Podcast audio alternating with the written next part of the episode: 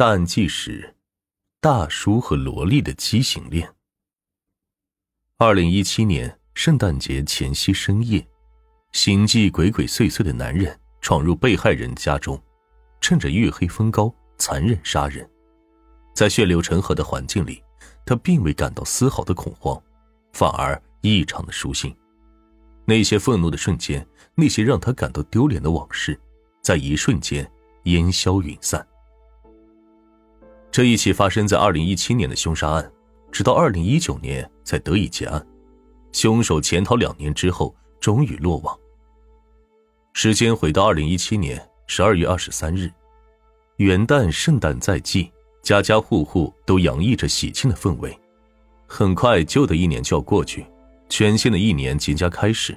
人们怀着对美好生活的憧憬，一起为二零一八年的到来倒计时。当然。这也不乏家住在平山的刘军一家。刘军一家六口人住在一个二层独栋的楼房当中，除了自己的妻子之外，家中还有一个年迈的母亲以及三个女儿。本应幸福美满的一家人，却为二十三日晚上发生的一切破坏了。凌晨一点多，正在熟睡的刘军一家突然被一阵呼救声给吵醒了。听着声音，刘军判断出那正是自己住在二楼的母亲。那一瞬间，刘军以为家中进了贼，于是赶紧来到母亲的卧室里。一进门，刘军被眼前的场景吓呆了。只见房中满是鲜血，而母亲正躺在血泊中不省人事，凶手早已逃之夭夭。刘军赶紧上前查看母亲的情况，母亲的耳朵被砍掉一半。头上一个黑色大洞，正在源源不断的往外流着血，让人不敢直视。刘军将母亲扶起，但七十岁的老母亲已经没有了生命迹象。刘军夫妇急忙报了警，并叫来救护车。警方赶到以后，对现场进行了周密的勘查。本以为这是一场简单的入室盗窃案，但是，一番查探之后，却发现案发现场的现金、首饰。却并没有遗失的迹象。既然不是为了钱，那凶手半夜作案的目的是为什么呢？犯罪嫌疑人自二楼阳台上翻入，直接进入了刘军母亲的卧室，目标性极强，难道是仇杀？警方的心中疑云重重。为了尽快弄清事实真相，警方开始着手调查刘军及其家人的社会关系。在提到一个叫做廖武的人时，刘军的脸上出现异样。他表示，在案发的前两个月，刘军和这个廖武发生过矛盾，但具体矛盾是什么，刘军欲言又止。经过警方苦口婆心的劝导，刘军终于开口了。原来，他和廖武之间的矛盾源于一场畸形的恋爱。畸形恋爱的主人公。便是廖武以及朱军未成年的小女儿。二零一六年夏天，刘军的女儿刘丽刚刚初中毕业，准备升入高中，而就在这一年，刘丽却失踪了。根据刘军夫妇回忆，当时他们找了很久，才发现自己的女儿跟着一个叫做廖武的人跑了。二零一六年，三十岁的廖武和十五岁的刘丽开始了一场畸形的恋爱。那一年，廖武无业，且有过离婚经历，独自一人抚养一个女儿。同时，刚刚初中毕业的刘丽有着大好的前程。两个八竿子打不到一起的人，怎么会成了男女朋友呢？无论出于何种原因，刘军夫妇都不同意自己的女儿早恋，还是和自己女儿相差十五岁的人在一起。自己的女儿年纪小不懂事，但廖武已经成年。怎么能够蛊惑小孩呢？于是，刘军夫妇便找上门去，要把自己的女儿带回家。怎料，女儿非但不肯离开，还表示一定要和廖武在一起。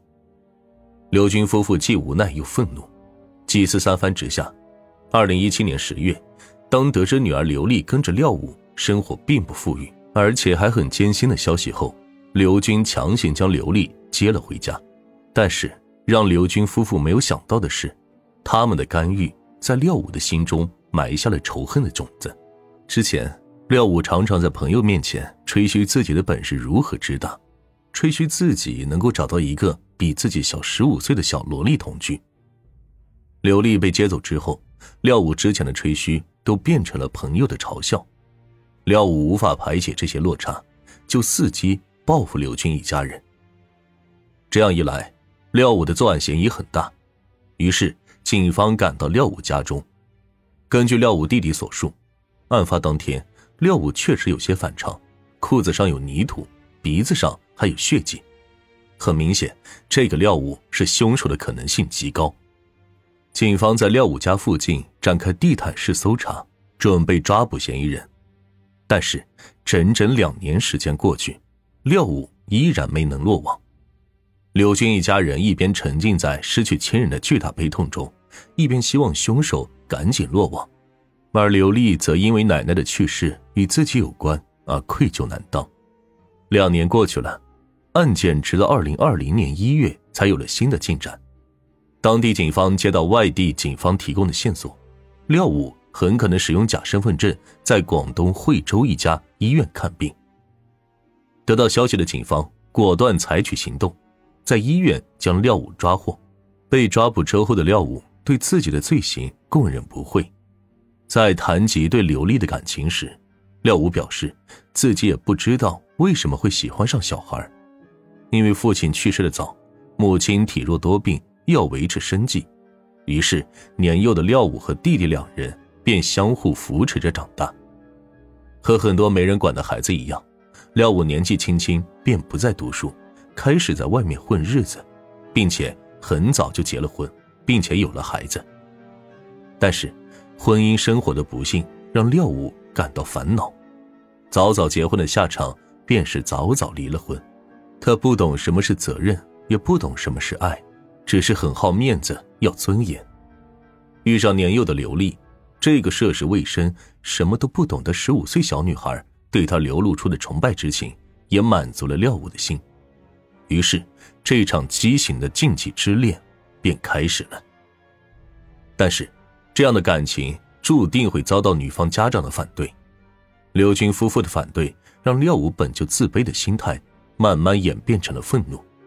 他觉得自己受到了歧视，这也让他一直无法咽下这口气。再加上自己的朋友听说这件事情之后，也开始冷嘲热讽，这让廖武再也坐不住了。二零一七年十二月二十三日凌晨，酒后的廖武带上砍刀，翻墙进了刘家，他要找找刘丽。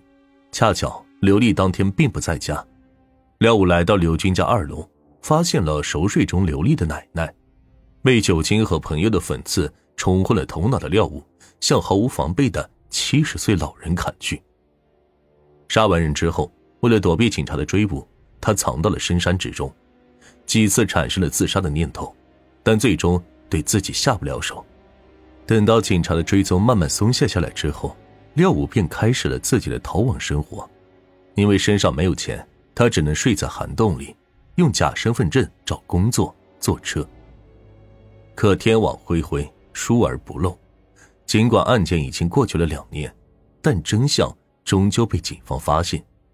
等待廖武的必将是法律的严惩。那玉针对前几天的事情，要给大家说一声感谢啊。嗯，因为之前在前期的节目中有跟大家说到，这个因为专辑被人恶意刷差评，出现了这个降低评分的情况出现。后来大家也是。听到我那段的语音之后，也曾多方面去支持我，呃，有给我在评论区留言的，也有去给我打五星好评的，也有后台给我私信，我真的很感谢大家，也是因为大家的帮助支持，让这张专辑又回到了九点零以上的评分，真的我很感激大家。呃，对了，暖玉在这儿再提一句，如果大家手里有免费的月票的，可以给你暖玉这张专辑。去投一投免费的月票，还有，如果真的喜欢暖玉这张专辑的，还觉得暖玉演播的还不错的，可以给这个专辑一个五星好评，感谢大家。